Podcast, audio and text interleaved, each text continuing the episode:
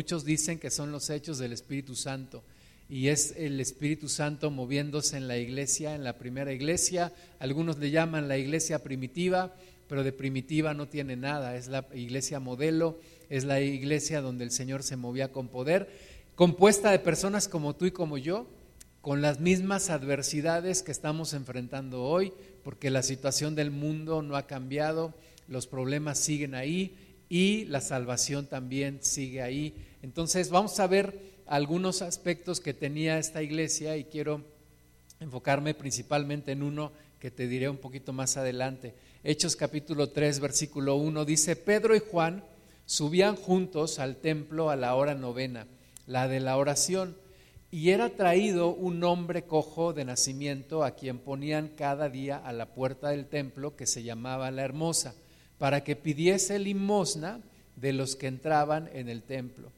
Este, cuando vio a Pedro y a Juan que iban a entrar en el templo, les rogaba que le diesen limosna. Entonces está ahí narrándonos un día, un, un día normal, un día común, un día eh, de la vida diaria de Pedro y Juan, dos de los discípulos del, Señor que siguieron aquí en la tierra después de que el Señor subió al cielo. Y nos dice que iban, como acostumbraban, a la, a la hora novena, iban a la oración al templo. Era como las tres de la tarde, era costumbre de ellos ir a esa hora al templo a orar. Ellos todavía podían ir al templo en ese entonces. Se recuerda que los primeros cristianos fueron israelitas, los primeros cristianos fueron judíos que se convirtieron a Cristo. Pero después hubo una gran persecución, se desató una gran persecución contra los cristianos, fueron expulsados de las sinagogas, del templo, ya no podían participar de los ritos ceremoniales y Finalmente, en el año 70 después de Cristo, recordemos que el templo de Jerusalén es destruido por el imperio romano.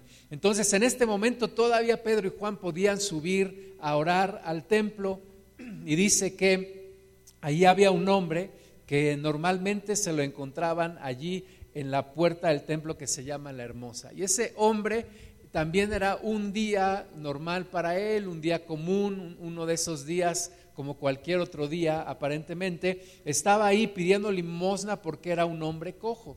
Al decir un hombre cojo no quiere decir que solamente caminaba cojeando, sino que realmente no podía caminar, era un hombre lisiado, era un hombre que así de nacimiento, dice ahí, era cojo. Entonces tenía, vamos a ver más adelante, que tenía más de 40 años ese hombre viviendo de esta manera, y ahí estaba, era su forma de vida, estaba ahí, cuando ve a Pedro y a Juan, como cualquier otro hombre o mujer que entraban al templo, pues se les queda viendo y les dice que les dé una limosna, les pide ayuda para poder sobrevivir. Versículo 4 dice, Pedro con Juan, fijando en él los ojos, le dijo, míranos. Entonces él les estuvo atento, esperando recibir de ellos algo. Mas Pedro dijo, no tengo plata ni oro, pero lo que tengo te doy. En el nombre de Jesucristo de Nazaret, levántate y anda. Y tomándole por la mano derecha, le levantó, y al momento se le afirmaron los pies y tobillos, y saltando se puso en pie y anduvo y entró con ellos en el templo, andando y saltando y alabando a Dios. Imagínate la escena, está el hombre lisiado, el hombre paralítico ahí tirado en el piso, mirando hacia arriba. Pedro, Juan, denme una limosna. A lo mejor decía, una limosna por el amor de Dios, una limosna por caridad. Gritaba e insistía con la gente para que le dieran dinero. Y entonces Pedro voltea a verlo y le dice, mírame a los ojos, míranos. Y el hombre los voltea a ver esperando dinero, esperando algo. Y Pedro les dice, no tengo oro ni tengo plata, pero lo que tengo te doy en el nombre de Jesús de Nazaret, levántate y anda. Y en ese momento toma la mano del hombre, lo levanta, ¿verdad? Y ahí se da el milagro, el milagro de Dios. No es que Pedro con muchas fuerzas lo levantó y apenas si podía caminar el hombre, no. Es que apenas lo toma de la mano, las, las piernas de ese hombre empiezan a ser transformadas, la sangre empieza a fluir, los músculos se empiezan a fortalecer, los tendones se fortalecen, los huesos se afirman y el hombre se levanta y no solamente se levanta, sino empieza a brincar, empieza a saltar, empieza a caminar de un lado a otro. Dice, mírenme, gloria a Dios, estoy caminando y empieza a alabar a Dios y se mete al templo. Y todo esto es una, una, una gran fiesta. Y todo el pueblo, dice el versículo 9, le vio andar y alabar a Dios y le reconocían que era el que se sentaba a pedir limosna a la puerta del templo, la hermosa. Y se llenaron de asombro y espanto por lo que había sucedido.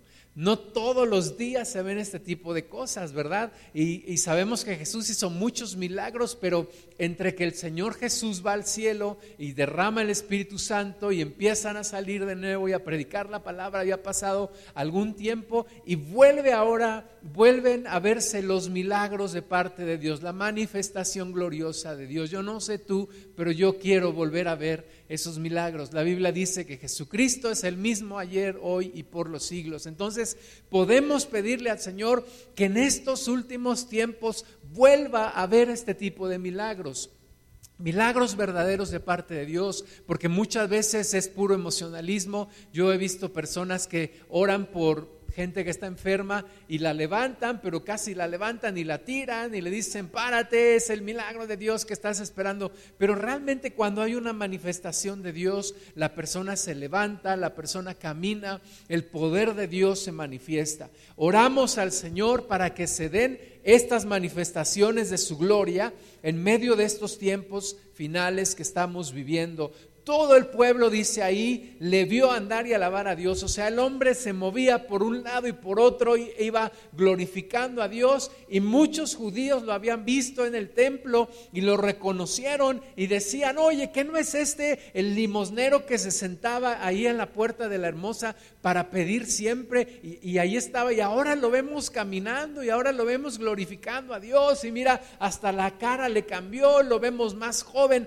Yo creo que todos hablaban de eso y dice la Biblia que se llenaban de asombro, pero también de espanto. Estaban viendo algo verdaderamente maravilloso. Era el principio de la manifestación de la iglesia. Era el principio de la manifestación del poder de Dios a través de la iglesia, llenos del Espíritu Santo. Era el principio de la era del Espíritu Santo en nuestras vidas, que todavía no termina, por cierto. Y, entonces, versículo 11, Hechos 3, teniendo asidos a Pedro y a Juan, el cojo que había sido sanado, todo el pueblo atónito concurrió a ellos al pórtico que se llamaba de Salomón. Viendo esto, Pedro respondió al pueblo, varones israelitas, ¿por qué os maravilláis de esto? ¿O por qué ponéis los ojos en nosotros como si por nuestro poder o piedad hubiésemos hecho andar a este? Todos los milagros que Dios hace son para su gloria. Todos los milagros que hace Dios son para que la gente le conozca y se acerque a Él. No solamente Dios quiere bendecir con un milagro en algo terrenal, en algo temporal que finalmente se va a descomponer y se va a acabar. Dios quiere mostrar su gloria a través de los milagros, pero para que la gente se acerque a Él y tenga una salvación por la eternidad. Ese es el propósito. Entonces Pedro y Juan lo tienen bien claro, les dicen, señoras y señores, esto no es por nosotros, esto no es para nuestra gloria, esto es por causa de Jesucristo, el que se dio en la cruz, el que fue al cielo, el que murió por tus pecados, y empieza a predicar y empieza a fluir en el Evangelio. Aquel hombre que había negado tres veces al Señor Jesús, es un hombre completamente transformado y empieza a predicarle a todo el pueblo, sabiendo que estaban ahí en medio los religiosos, aquellos que habían mandado a a crucificar al Señor Jesús, aquellos responsables de la crucifixión de Jesús, porque ellos movieron a las masas, porque ellos influyeron sobre los romanos para que Cristo fuera crucificado. Ahí estaban y, ellos no tienen temor, ellos predican el Evangelio, ellos hacen los milagros, o más bien Dios a través de ellos hace los milagros, ahí están predicando y toman la oportunidad para que la gloria de Dios se manifieste y para que la palabra de Dios fluya y para que muchos puedan creer en el Señor. Entonces Pedro les da todo el mensaje de salvación que concluye con estos versículos 19 y 20, en donde les dice así que arrepentíos y convertíos para que sean borrados vuestros pecados, para que vengan de la presencia del Señor tiempos de refrigerio y Él envíe a Jesucristo que os fue antes anunciado. Fíjate cómo la predicación del Evangelio siempre tiene que incluir el llamado al arrepentimiento. Siempre tenemos que dar lugar al arrepentimiento, no solamente hablar del amor de Dios, no solamente hablar del poder de Dios, pero también hablar de nuestra condición espiritual, de los pecados que tenemos y de cómo Dios nos quiere perdonar y nos quiere llevar de nuevo a su presencia, reconciliados con Él. Entonces Pedro hace completamente el llamado, arrepiéntanse, conviértanse, sus pecados pueden ser borrados, Cristo ya lo pagó, así que esta es la oportunidad. Vienen tiempos de refrigerio, vienen tiempos nuevos para la humanidad y esto es lo que la iglesia de hoy tenemos que predicar también que puede haber tiempos de refrigerio, que puede haber tiempos de bonanza, que puede haber tiempos de paz en medio de este mundo tan atribulado. Pero bueno, estaban ahí ellos y como te decía, en medio de todo esto, los sacerdotes, los religiosos estaban escuchando. Y finalmente vienen, vienen a ellos, eh, Hechos capítulo 4, versículo 1, dice, hablando ellos al pueblo, vinieron sobre ellos los sacerdotes con el jefe de la guardia del templo y los saduceos. Ahí viene toda la guardia, imagínate, todos los religiosos ahí con su cabeza erguida, viniendo delante de ellos. Versículo 2, resentidos de que enseñasen al pueblo y anunciasen en Jesús la resurrección de entre los muertos. Recuerda que los, algunos grupos de los judíos no creían en la resurrección de los muertos y les echaron mano y les pusieron en la cárcel hasta el día siguiente porque ya era tarde, pero muchos de los que habían oído la palabra creyeron y el número de los varones era como cinco mil. Quiero decirte algo aquí. Jesús predicó la palabra sin cuidarse de quienes lo estaban observando y qué reacciones iban, iban a tener en contra de él. Jesús predicó la palabra en medio de un imperio romano que tenía sometido al pueblo de Israel. Jesús predicó la palabra en medio de tiempos peligrosos, porque había levantamientos que los romanos estaban atentos inmediatamente para aplastar y para matar a aquellos líderes que se atrevían a levantarse en contra del imperio. Pero Jesús no le importó. Jesús fue valiente, anunció el Evangelio, predicó, tuvo tres años y medio de un ministerio que se hizo famoso en toda esa región. Y además sabía que estaría en contra de los religiosos, que los religiosos tendrían celos y que se levantarían en contra de él y que finalmente iba a terminar en una cruz. Jesús fue valiente para hacer esto. Y sabía Jesús que el diablo iba a utilizar como instrumentos tanto a los romanos como a los religiosos. Y después la iglesia se levanta y lo mismo, saben que están predicando el Evangelio en medio de un imperio romano del cual iba a surgir la persecución también, porque aunque los cristianos eran excelentes ciudadanos romanos, porque eran personas que pagaban sus impuestos, eran personas trabajadoras, eran personas completamente pacíficas, no se metían en problemas, eran personas con una gran calidad moral pero solamente por incumplir el querer o el que Roma les imponía adorar al César como a Dios, fueron perseguidos los cristianos. Y por otro lado tenían también a todo el aparato religioso que se levanta en contra de ellos para perseguirlos. Y a pesar de eso, predicaron el Evangelio. Tenían en riesgo sus propias vidas, pusieron en riesgo sus vidas. Gracias a eso, Tú y yo el día de hoy conocemos la palabra de Dios, porque si ellos se hubieran rajado, ellos se hubieran echado para atrás, ellos hubieran dejado el Evangelio, allí todo hubiera terminado. Pero no, Dios ha usado a mujeres y hombres valientes. La Biblia dice que los cobardes no entrarán en el reino de los cielos. Así que nosotros tenemos también que arriesgar nuestra vida por causa del Evangelio. Ahora, no arriesgarlo a lo tonto, no te estoy hablando de un fanatismo, no te estoy hablando de envolverte en la bandera de Cristo y tirarte desde la azotea del templo. No te estoy hablando de salir sin cubrebocas a las calles y meterte a la plaza y contagiarte del, del COVID. Te estoy hablando de predicar el Evangelio en donde Dios te ponga y a pesar de los riesgos, que esto determine. A pesar de los riesgos que esto incurras, predicar la palabra como estos primeros cristianos. Entonces, finalmente llegaron los sacerdotes, llegaron los saduceos, llegaron los religiosos, les dijeron, ¿por qué están predicando esto? ¿Por qué están anunciando esto? Ellos pensaban que todo iba a terminar cuando Jesús hubiera ido a la cruz. Ellos pensaron que todo eso iba a acabar, pero no, ahora estaba resurgiendo y estaba resurgiendo con mayor fuerza, porque antes era uno, pero ahora son muchos, ahora son once, y luego los ciento veinte, y luego los cinco mil, y luego los tres mil, y ahora son demasiados y esto se está saliendo de control, decía el demonio, y, ahí eh, agitaba a los religiosos. Y entonces vienen y les dicen, ustedes con qué autoridad están haciendo esto, los meten en la cárcel, pero dice ahí que ya habían creído como cinco mil varones, sin contar mujeres y niños.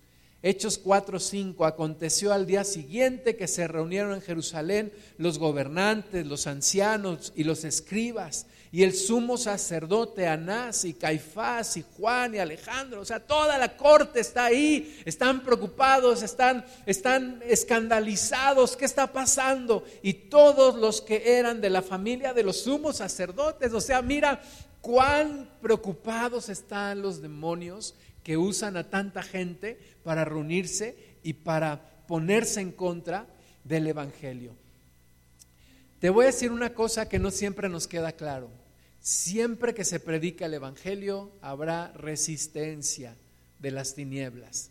Siempre que se predica el Evangelio habrá resistencia a las tinieblas. Tenemos que estar preparados para eso. Tenemos que entrar en una guerra espiritual. Tenemos que entrar en una batalla espiritual. Tenemos que orar. Nuestra lucha no es contra carne y sangre, dice la Biblia. Nuestra lucha es contra los demonios, los principados, las huestes de maldad en las regiones celestes. Ahí es donde tenemos que pelear.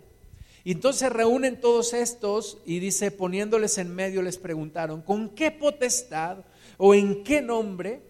Habéis hecho vosotros esto? Imagínate la escena, dos hombres, Juan y Pedro, Pedro y Juan, como quieras, en medio, y toda la, corte religiosa, la jerarquía religiosa ahí alrededor, interrogándolos, y los demonios ahí en medio, eh, incitándolos en contra, y, y estos dos hombres ahí en medio. Les dice, ¿con qué autoridad, con qué potestad, en qué nombre están ustedes haciendo esto? Me recuerda la misma pregunta que le hicieron al Señor Jesús. ¿Recuerdas? Al Señor Jesús le dijeron, dinos con qué autoridad haces todo esto. ¿Te acuerdas lo que le respondió Jesús? Jesús le respondió, les haré una pregunta también. ¿El bautismo de Juan era de los hombres o era de Dios? Y ellos se quedan pensando y dicen, no, se les decimos que era de Dios, nos va a decir, bueno, entonces porque no creen. Y si, le decimos que era de los hombres, los hombres nos van a apedrear porque muchos creyeron en Juan. Entonces le dicen, pues no sabemos. Entonces Jesús le responde, pues yo tampoco sé en qué autoridad hago esto, no les voy a decir. Porque Jesús fue enviado por Dios, avalado por Juan el Bautista, bautizado por Juan el Bautista, y luego estos discípulos lo mismo, fueron enviados por Jesús.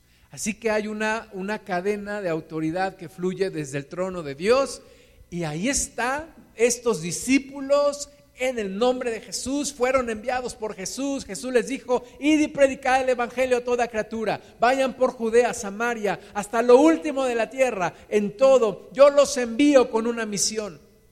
Y eso es lo que están haciendo. O sea, no se mandan solos, no están yendo solamente porque se les ocurrió, no. Fueron enviados fueron enviados. Entonces cuando les dicen, ¿con qué potestad o en qué nombre habéis hecho vosotros estos? Dicen, pues de aquí soy y de aquí me agarro. Y esa era la pregunta que yo esperaba que me hicieran.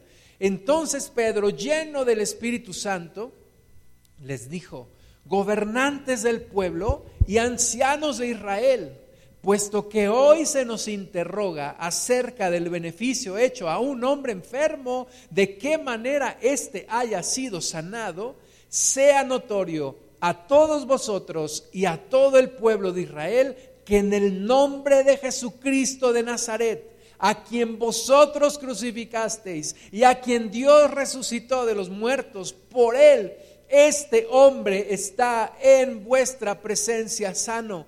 Este Jesús es la piedra reprobada por vosotros los edificadores, la cual ha venido a ser cabeza del ángulo. Y en ningún otro hay salvación, porque no hay otro nombre bajo el cielo dado a los hombres en que podamos ser salvos. Gloria a Dios. Y eso se publicó en el Facebook, salió en el Twitter, salió en los periódicos, ¿verdad? Estas palabras se recorrieron todo el pueblo, todo el lugar, desde Jerusalén y hoy hasta este lugar en México lo estamos conociendo se anuncia el Evangelio, se anuncia el, advenimiento de un nuevo tiempo, de una nueva era, de la era del Espíritu Santo, del tiempo de salvación por lo que Cristo hizo en la cruz, el tiempo de arrepentimiento.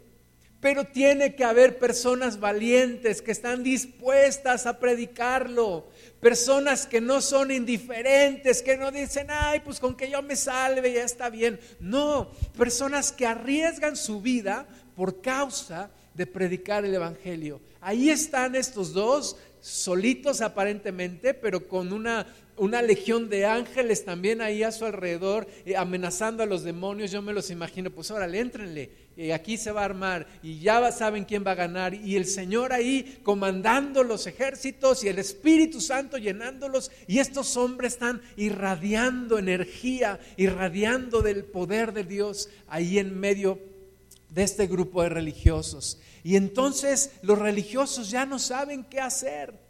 Porque dicen, pues ¿qué hacemos? Hay, una, hay un testimonio real, ese hombre todo el mundo sabe que era paralítico y, y ha sido sanado y ha sido en el nombre de Jesús. ¿Y ahora qué vamos a hacer?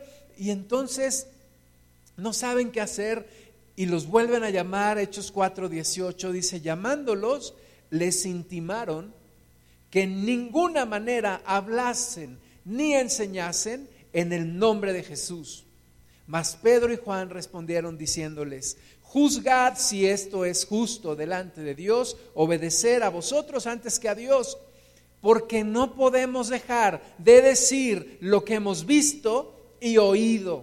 Entonces ellos les amenazaron y les soltaron, no hallando ningún modo de castigarles por causa del pueblo, porque todos glorificaban a Dios por lo que se había hecho ya que el hombre en quien se había hecho este milagro de sanidad tenía más de 40 años. Fíjate, dice Pedro y Juan, aunque ustedes nos ordenen lo que nos ordenen, nosotros no podemos callar lo que hemos visto y lo que hemos escuchado y lo que hemos vivido y lo que viene y lo que se viene y van a ver todo lo que va, la gloria de Dios se va a manifestar. Y es una pasión que debemos de pedirle al Señor que vuelva a la iglesia. La pasión por predicar la palabra, la pasión por hablar de Cristo, la pasión por predicarle a la gente, por decir lo que Dios ha hecho en nuestras vidas. El enemigo busca intimidarnos. El enemigo busca ponernos una mordaza en la boca. El enemigo busca callarnos Pero los religiosos no encontraron la forma de impedir que el Evangelio siguiera predicándose y nosotros no podemos dejar de decir y de, y de decir lo que hemos visto y lo que hemos oído. Tenemos que dar testimonio. No podemos intimidarnos. El punto de este mensaje es ese. Vamos a tener y tenemos intimidación el día de hoy. La iglesia se ha quedado callada de muchas maneras. Tenemos que predicar el Evangelio. Estamos viendo cómo las cosas están cambiando a nuestro alrededor y la iglesia tiene que seguir predicando la palabra y tiene que seguir como una luz en medio de las tinieblas y tiene que reflejar la luz de Cristo. No podemos quedarnos callados, no podemos seguir la corriente de este mundo, no podemos andar como si nada hubiera sucedido. Hace dos mil años Cristo dio su vida y esto tiene que seguir predicándose hasta los últimos tiempos.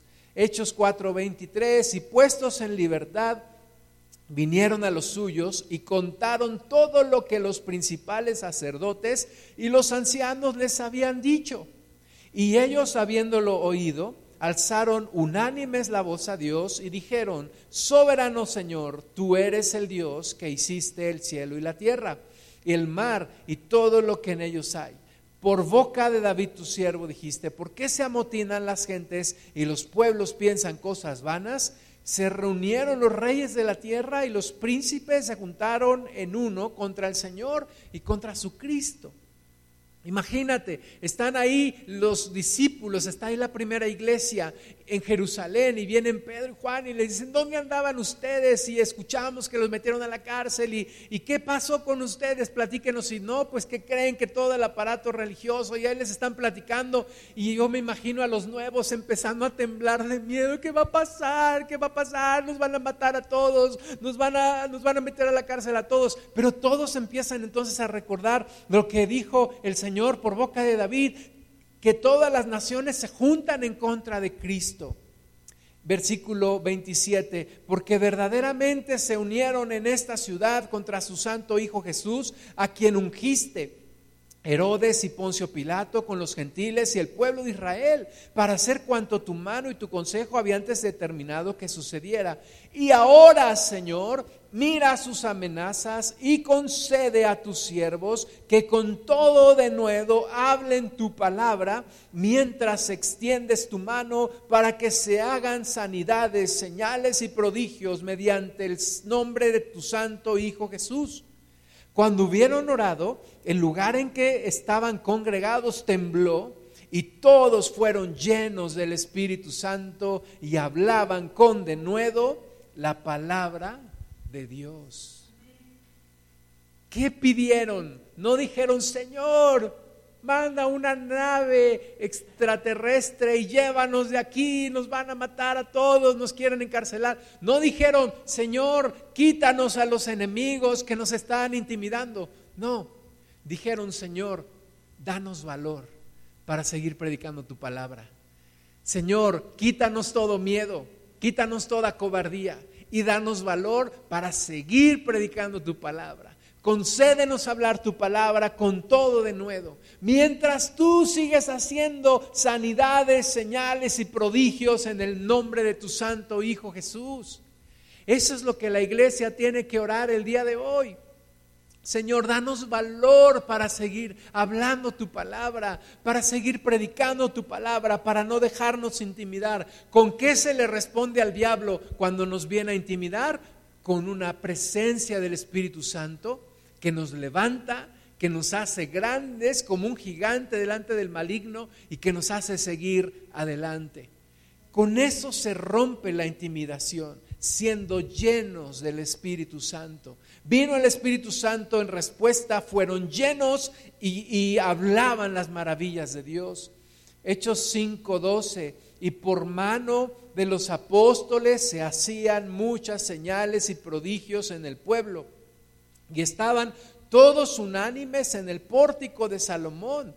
De los demás, ninguno se atrevía a juntarse con ellos, mas el pueblo los alababa grandemente y los que creían en el Señor aumentaban más, gran número, así de hombres como de mujeres. tanto que sacaban los enfermos a las calles y los ponían en camas y lechos para que al pasar Pedro a lo menos su sombra cayese sobre alguno de ellos. Y aún de las ciudades vecinas, muchos venían a Jerusalén trayendo enfermos y atormentados de espíritus inmundos y todos eran sanados.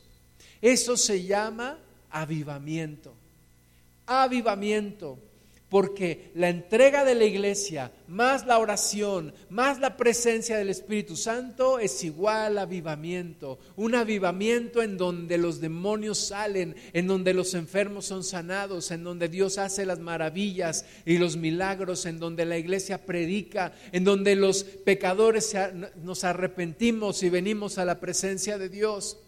Eso es el avivamiento que necesitamos para estos días.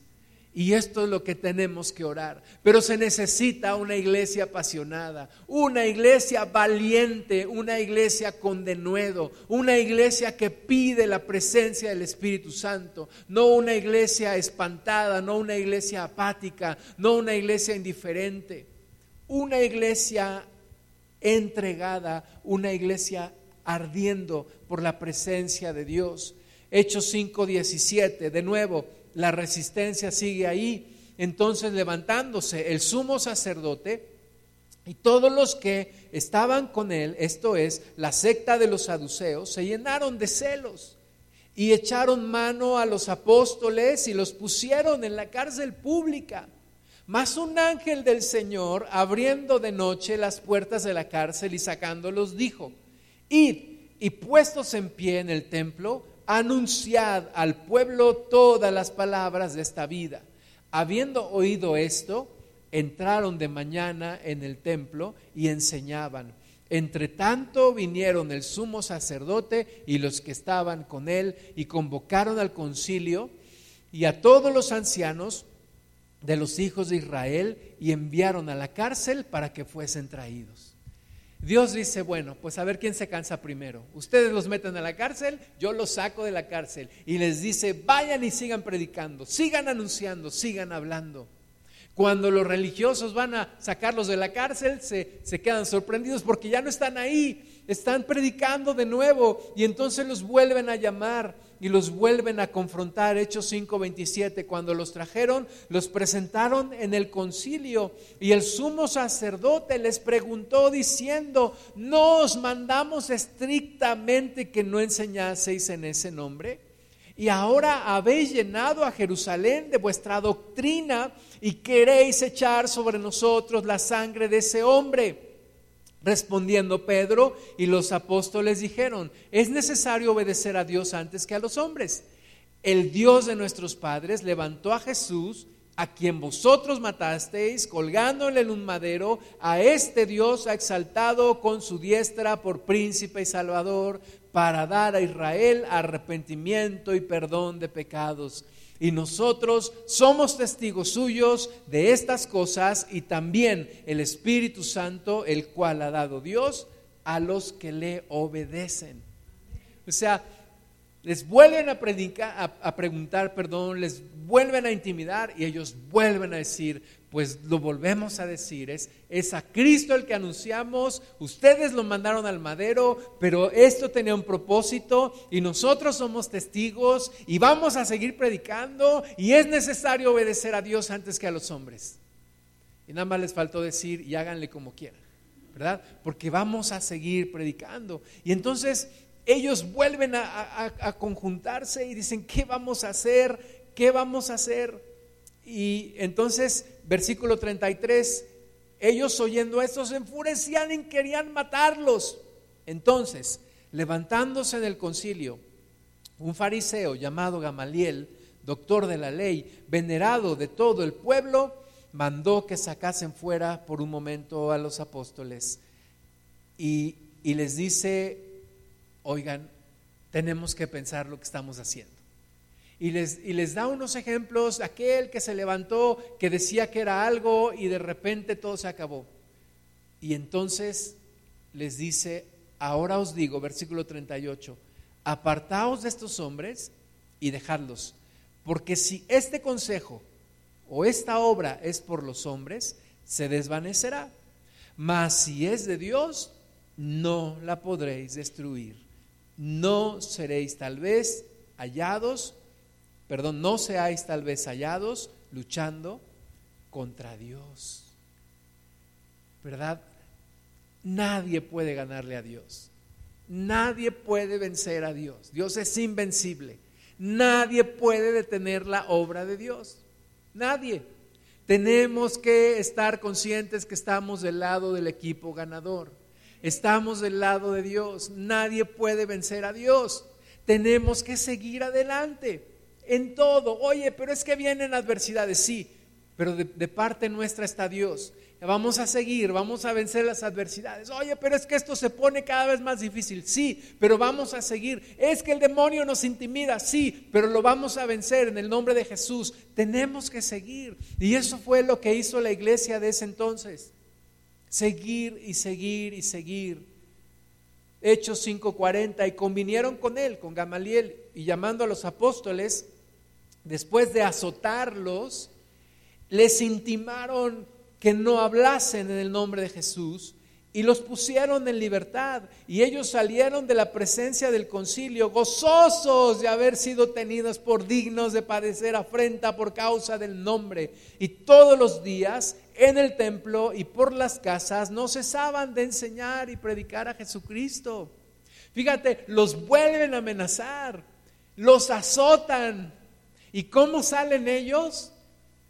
brincando de gusto. Le decía Pedro a Juan, Juan, ¿te acuerdas que el Señor nos decía que íbamos a padecer por su causa? Gloria a Dios, ya se está cumpliendo su palabra. Hemos sido dignos de padecer por causa del, Señor.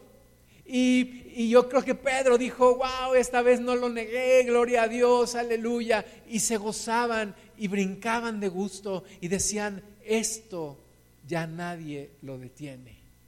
Esto ya nadie lo para.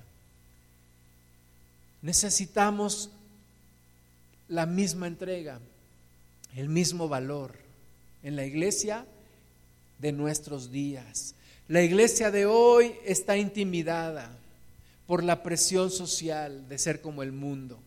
La iglesia de hoy está censurada por declarar su fe en un mundo en donde todo es ciencia, en donde todo es raciocinio, en donde todo es lógica. Estamos censurados por declarar nuestra opinión en temas como el aborto o como el matrimonio entre personas del mismo sexo. Y ya nos da miedo decir lo que pensamos. Y ya nos quedamos callados porque decimos, mejor no me meto en problemas me van a apedrear, a lo mejor no físicamente, pero me van a tachar de, de un fanático, de un ignorante, de un retrógrada. Necesitamos ser llenos del Espíritu Santo para que podamos hablar su palabra con denuedo para que podamos tener valentía y seguir hablando. No estamos viviendo una persecución física en muchos lugares de nuestro país, en algunos sí es una persecución física, pero la principal persecución que está viviendo la iglesia hoy es una persecución espiritual, una presión social, una una corriente de una cultura que quiere desterrar a Dios en una secularización completa de la sociedad, en donde Dios ya no cabe. Pero la iglesia nos tenemos que parar firmes y volverles a decir, aquí está Cristo, aquí está Dios, sigue habiendo posibilidades de salvación, sigue habiendo una puerta abierta para quien quiera arrepentirse y Dios no está de acuerdo con lo que está pasando en el mundo, pero por eso son llamados a arrepentimiento, arrepiéntanse, conviértanse y vendrán de Dios tiempos de refrigerio. Tenemos que seguir predicando el Evangelio con valor. Tenemos que seguir diciendo, sí, yo creo en el Cristo de la Biblia, sí, yo creo en un Dios que nunca cambia, sí, yo creo en el Dios que hizo los cielos y la tierra y no me avergüenzo del Evangelio porque es poder de Dios para salvación a todo aquel que cree. Tenemos que hacerlo. Hechos 14.1. Aconteció en Iconio que entraron juntos en la sinagoga de los judíos y hablaron de tal manera que creyó una gran multitud de judíos y asimismo de griegos, mas los judíos que no creían excitaron y corrompieron los ánimos de los gentiles contra los hermanos. Por tanto, se detuvieron ahí mucho tiempo hablando con denuedo confiados en el Señor, el cual daba testimonio a la palabra de su gracia, concediendo que se hiciesen por las manos de ellos señales y prodigios. Y la gente de la ciudad estaba dividida, unos estaban con los judíos y otros con los apóstoles, pero cuando los judíos y los gentiles, juntamente con sus gobernantes, se lanzaron a afrentarlos y apedrearlos, habiéndolo sabido, huyeron a Listra y Derbe, ciudades de Licaonia, y a toda la región circunvecina y predicaban allí el Evangelio. Fíjate cómo ellos siguen hablando la palabra con denuedo. Y ahora está Pablo y, los demás, Pablo, Lucas, Bernabé, Silas. Esto no se, esto nadie lo detiene y cada vez serán más y cada vez seremos más. Cada vez más. La palabra de nuevo, yo le soy fiel a mi reina Valera. Y la palabra de nuevo aparece varias ocasiones ahí en la Reina Valera. Y la palabra de nuevo significa valor, energía, decisión con que se ejecuta una acción. ¿Qué acción se ejecuta? Predicar la palabra. ¿Cómo? Con denuedo. ¿Y esto qué significa? Con valor, con energía y con decisión predicando la palabra. Y ahí es donde viene el Espíritu Santo y se hacen señales y se hacen prodigios y hay milagros y la gente cree. Muchos no creyeron, pero muchos sí creyeron. Muchos amenazaron, pero otros lo agradecieron. Y la iglesia siguió creciendo y es lo que hoy necesitamos. Hechos 19, 8 y entrando Pablo en la sinagoga, habló con denuedo por espacio de tres meses, discutiendo, persuadiendo acerca del reino de Dios, pero endureciéndose algunos y no creyendo, maldiciendo el camino, delante de la multitud se apartó Pablo de ellos y separó a los discípulos, discutiendo cada día en la escuela de uno llamado tirano. Así continuó por espacio de dos años, de manera que todos los que habitaban en Asia, judíos y griegos, oyeron la palabra del Señor Jesús. Fíjate, predican la palabra con denuedo. Y otra vez hay resistencia, y otra vez se levantan, y otros maldicen el camino de Dios, pero muchos creen. Y se levanta ahí un, una especie de instituto bíblico porque por dos años en una escuela de un hombre llamado tirano se predica, se enseña la palabra, se preparan líderes, se preparan nuevos cristianos para que vayan y prediquen la palabra con el mismo valor, con la misma determinación, con la misma energía, con la misma pasión. ¿Qué te apasiona a ti enseñar? ¿De qué te apasiona hablar? ¿Del clásico de clásicos Chivas América? ¿De qué te apasiona hablar? ¿De la política?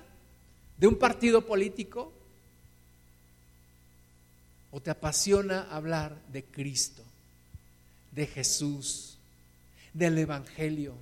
No me avergüenzo del Evangelio porque es poder de Dios para salvación a todo aquel que cree, primeramente al judío, pero también al griego y Cristo lo que ha hecho y Cristo murió en la cruz y resucitó y hay testimonio y hay vida eterna y hay salvación en medio de todo esto.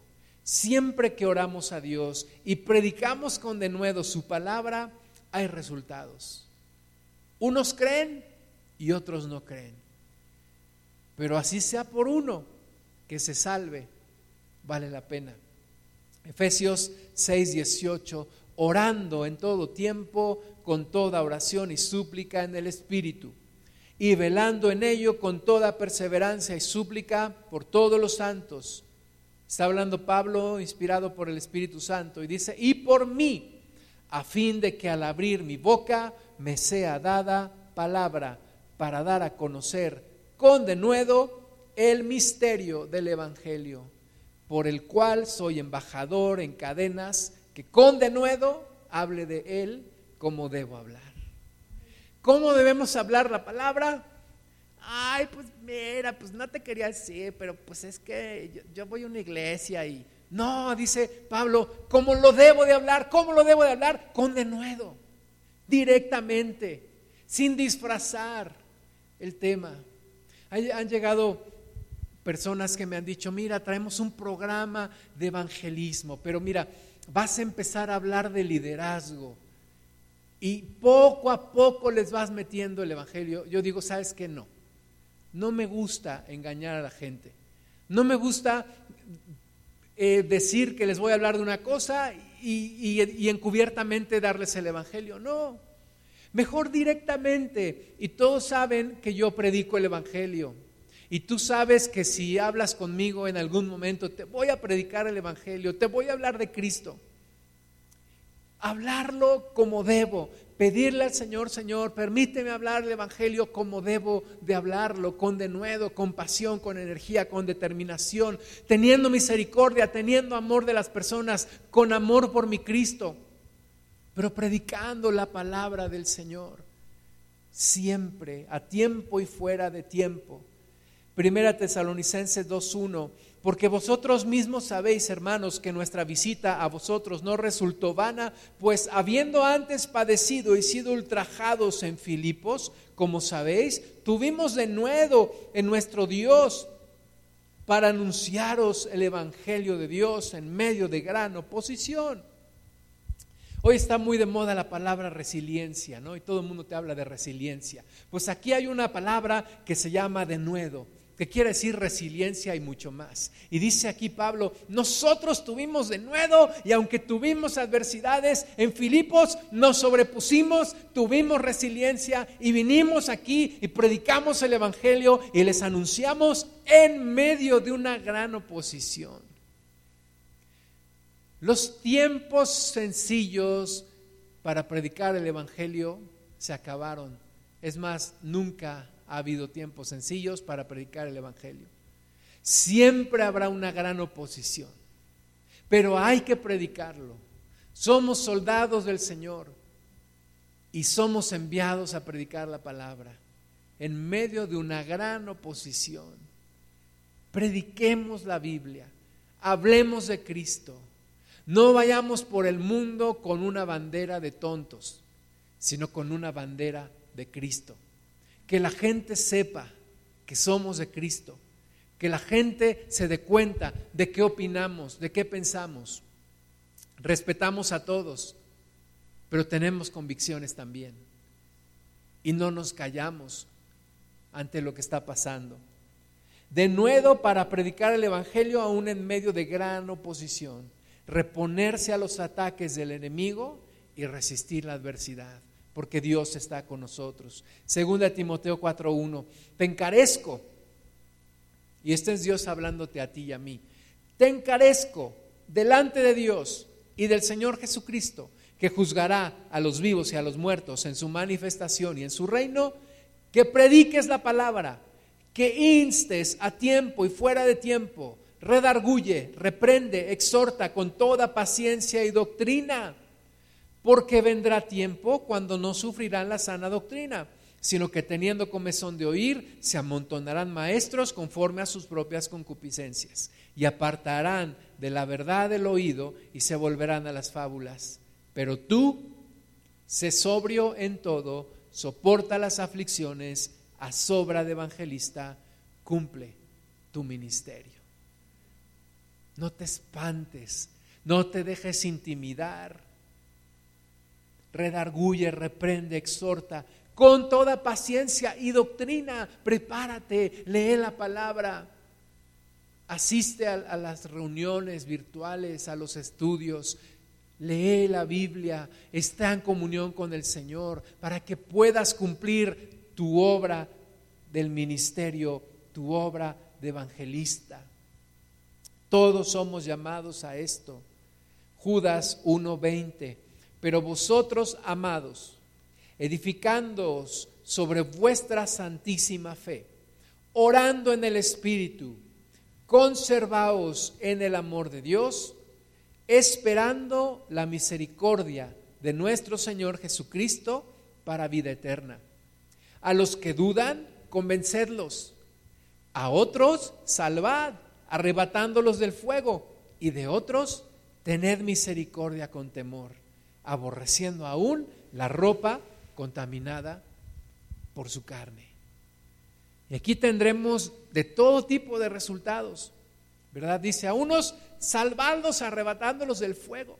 A unos ya casi estaban perdidos, pero Dios es tan bueno que viene y los rescata a través de lo que les predicas. Y otros estaban dudando, pero vienes tú y les predicas y el Espíritu Santo hace la obra y entran en la salvación. Y otros de plano no van a querer y se van a endurecer. Ten misericordia de ellos también y predícales la palabra. Prediquémosle a todo mundo. Prediquemos la Biblia. Prediquemos el Evangelio. No nos dejemos intimidar por el diablo. Quitémonos la mordaza que nos ha puesto en la boca y prediquemos la palabra de Dios.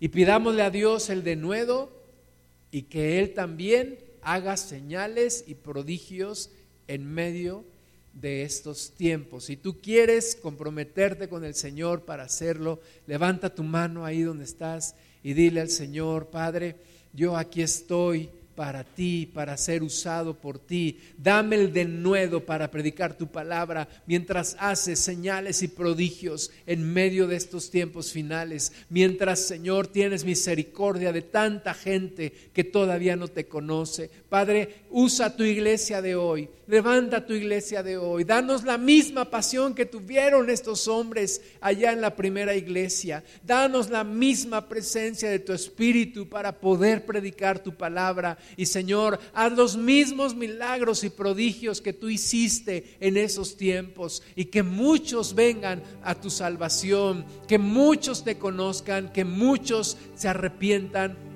y vengan delante de tu presencia.